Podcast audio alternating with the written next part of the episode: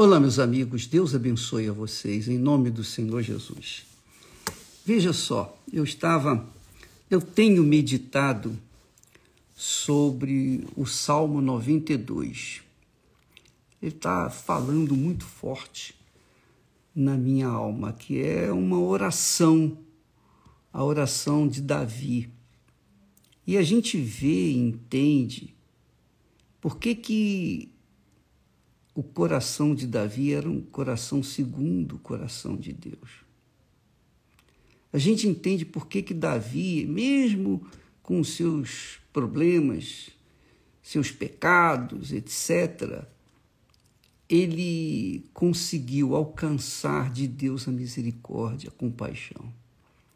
Porque no, no Salmo 42, a oração dele começa assim: ele diz, como servo brama pelas correntes das águas, servos é um animal. Como ele brama pela, quer dizer, aspira pelas correntes das águas, porque o servo necessitava no deserto, vivendo nos desertos, ele precisava de água para eh, saciar a sua sede. Ele diz: como servo brama pelas correntes das águas, assim suspira a minha alma por ti, ó Deus. A minha alma tem sede de Deus, do Deus vivo. Olha só, a minha alma tem sede de Deus, do Deus vivo.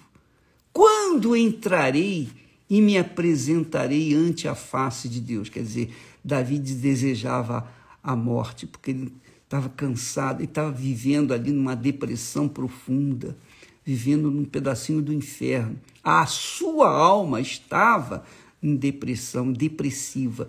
Por isso ele diz: quando entrarei? Quer dizer, em outras palavras, quando é que eu vou morrer para estar diante de Deus, do, do meu Pai?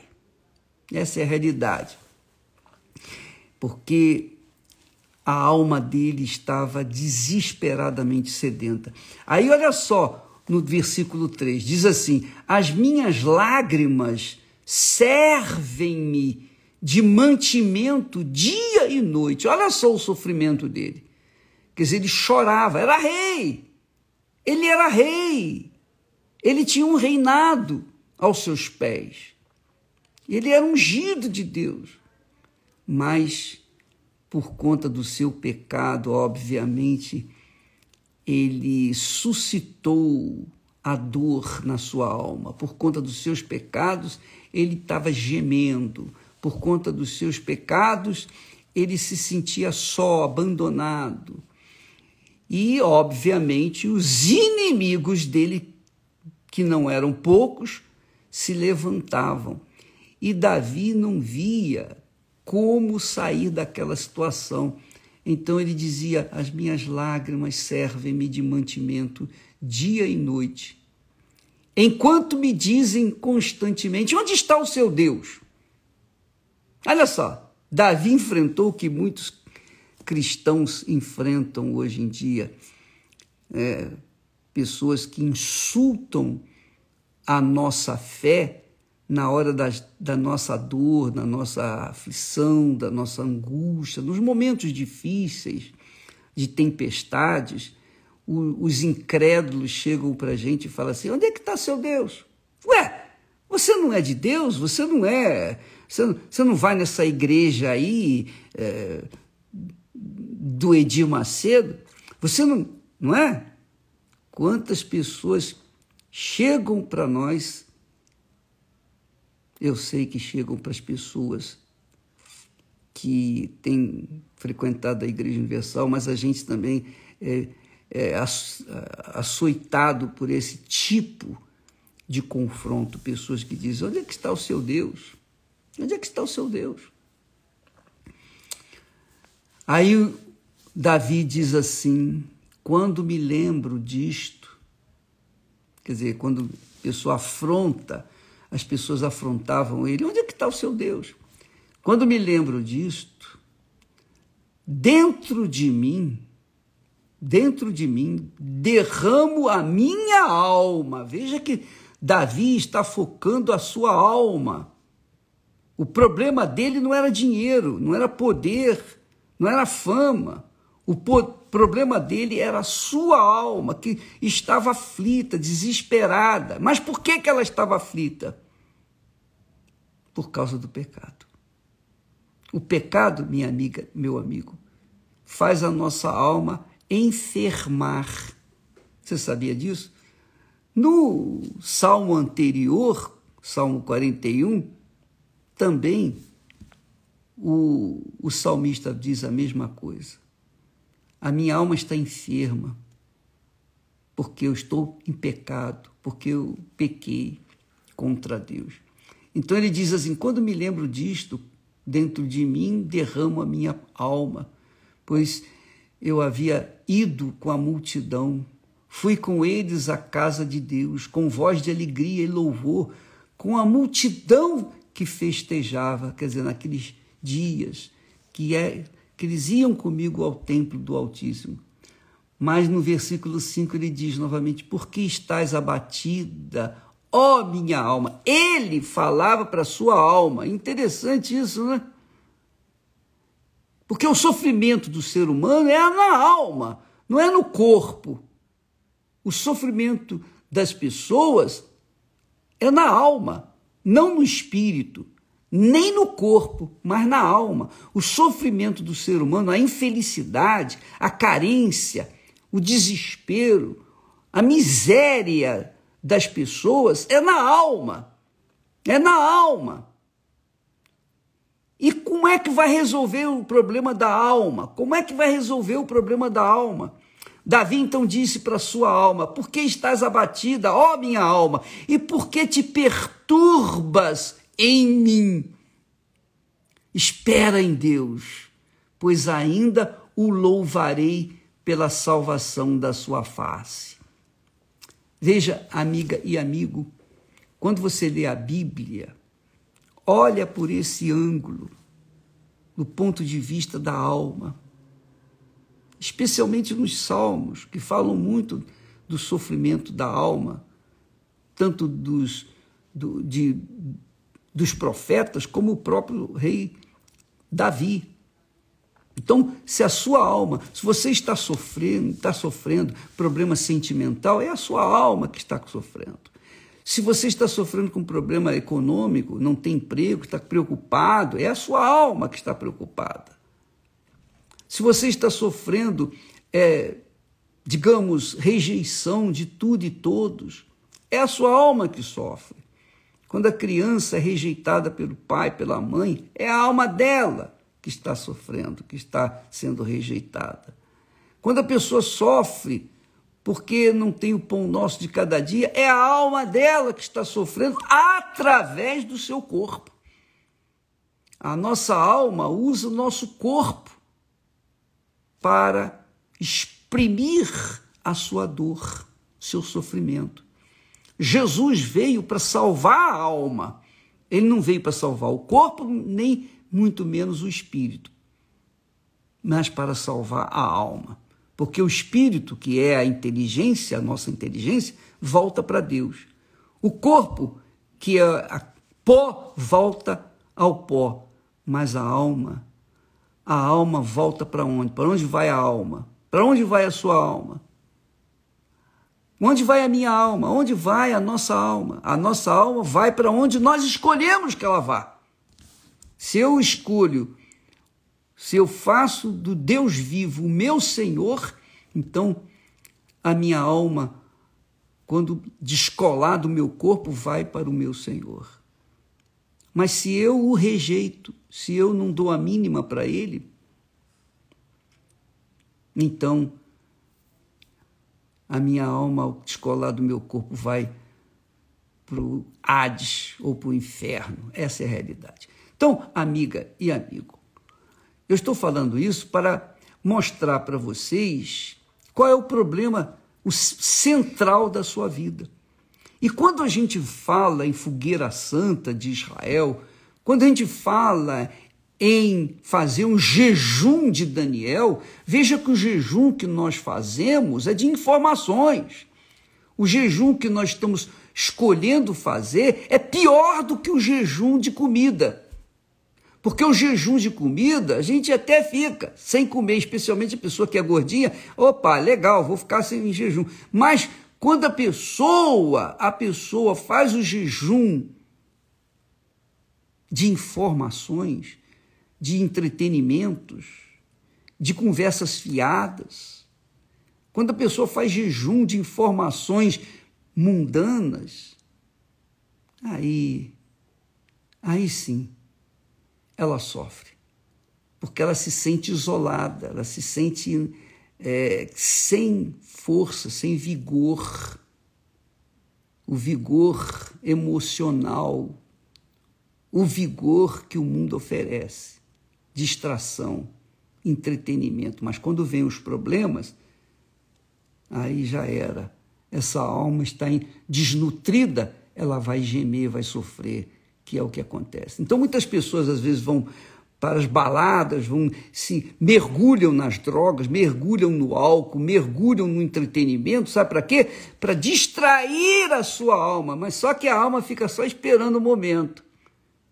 Quando acabou aquela, quando acaba aquele, aquela distração, a alma começa a gritar no travesseiro à noite, pelas madrugadas, a alma fica aflita. É o que mostra aqui o, o rei Davi nesse Salmo 42. Leia o Salmo 42 com carinho, mas leia pensando, raciocinando, avaliando, pesando, espelhando a sua vida nesse ó, ó, espelho que é o, a oração de Davi. Quando ele diz com muita propriedade: As minhas lágrimas servem-me de mantimento dia e noite ele sofria, minha amiga e meu amigo.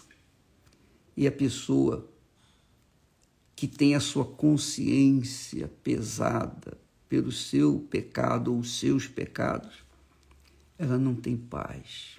Não há paz. A paz de Deus é para os que são limpos de coração, para aqueles que vivem na justiça, aqueles que se alimentam da justiça e que se alegram na justiça. A paz de Deus é para aqueles que têm a consciência limpa. Mas quem está vivendo no pecado, é óbvio que não tem paz. Mas Deus não é mau, não. Ele quer salvar essas pessoas.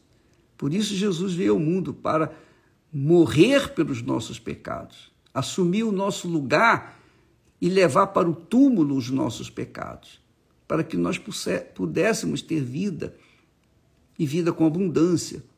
Mas ele fez o que ele fez. Ele fez a parte dele, mas a gente não faz a nossa, então não tem negócio.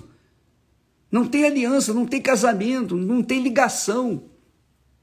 Faça, tente fazer um bolo sem leite, sem ovos. É difícil, né? Tem que haver liga, não é? Você pega a massa, a farinha, você pega o sal, você pega o leite, o, o, os ovos, colocam lá. Então há uma ligação, há liga, para que quando aquela massa seja levada no forno, venha sair um bolo gostoso. Mas se não há leite, não há liga. Não é? Se não há leite, não há liga. A mesma coisa é o casamento com Deus. Ele fez o sacrifício dele, mas você não concorda com ele e não sacrifica você por ele? Então, minha amiga, que pode acontecer na sua vida? Por isso Jesus fala da Santa Ceia. Ele deu o pão e o, o vinho para os discípulos, falando: Isso é o meu corpo que é dado por vocês. Isso aqui é o meu sangue que é dado por vocês. Então, se vocês querem se vocês concordam comigo, se, se vocês aceitam-me como Senhor na sua vida e viva uma vida íntegra na justiça, então participe desse pão, desse vinho. Participe da minha vida. Participe do meu, do meu sofrimento, do meu sacrifício. Seja também um sacrifício. Seja uma oferta viva. Para que então você possa ter vida. Mas as pessoas não querem isso. As pessoas querem o vem a nós. Ó, oh, eu quero isso, eu quero aquilo. Ó, oh, Deus, eu quero aquilo, aquilo. Como se Deus fosse mágico e fizesse mágica. Não, Deus não faz mágica. Deus espera que nós venhamos ser cooperadores com Ele. Então, Ele nos deu a alma, Ele nos deu a alma para que essa alma pudesse sentir através do nosso corpo. E Ele veio para salvar essa alma. Ele veio para salvar a sua alma, para libertar você dessa angústia, desse tormento, dessa depressão, desse inferno que você tem vivido. Minha amiga, meu amigo, o jejum de Daniel não é para qualquer um. Se você acha difícil sacrifício, se você lamenta por fazer jejum, por favor, não faça não, não vai perder seu tempo. Você tem que, a sua alma tem que ter sede, fome de justiça, fome de Deus. A sua alma tem que anelar, almejar, desejar, sonhar em estar com Deus. E quando você faz a sua parte, se sacrifica, você está provando para si mesma que crê, que acredita na palavra de Deus, que acredita em Deus. E aí sim, o seu sacrifício é recompensado com o Espírito Santo, o batismo. O Espírito Santo é o batismo. O Espírito Santo é Deus dentro da gente. O batismo com o Espírito Santo é o batismo com o caráter de Deus. O Espírito Santo é quem nos dá vida, força, vigor, é quem nos apresenta, quem nos revela Jesus. É o Espírito Santo que mostra o Deus que nós cremos e que nós não podemos mostrar de forma física, porque ele é espírito, mas com a nossa vida, o Espírito Santo mostra que ele existe, que Deus existe. É isso que ele quer fazer através de você, de mim, de cada um de nós. Então, jejum de Daniel, começamos nesta sexta-feira, de sexta para sábado, meia-noite. E vai durar até o último dia do ano. E no último dia do ano, se Deus permitir, nós estaremos lá no Monte Hermon, determinando, estendendo a mão para, estendendo as mãos para você receber o Espírito de Deus e ter a sua vida transfigurada, transformada. A exemplo do próprio Filho de Deus, que foi Jesus, que foi, que teve o seu ser transformado, transfigurado. Tá bom? Nós vamos ficando por aqui, amanhã falaremos mais. Se você quiser, venha comigo. Se você não quiser, fica onde você está. Ah, você sabe que Deus não é, não é produto de que se encontra na feira, nem, nem shoppings. Ele só é encontrado quando se o busca de todo o coração, de toda a sua alma, de todo o seu pensamento, com todo o seu entendimento, com toda a sua força. E nós vamos para o jejum nessa fé em nome do Senhor Jesus. Amém.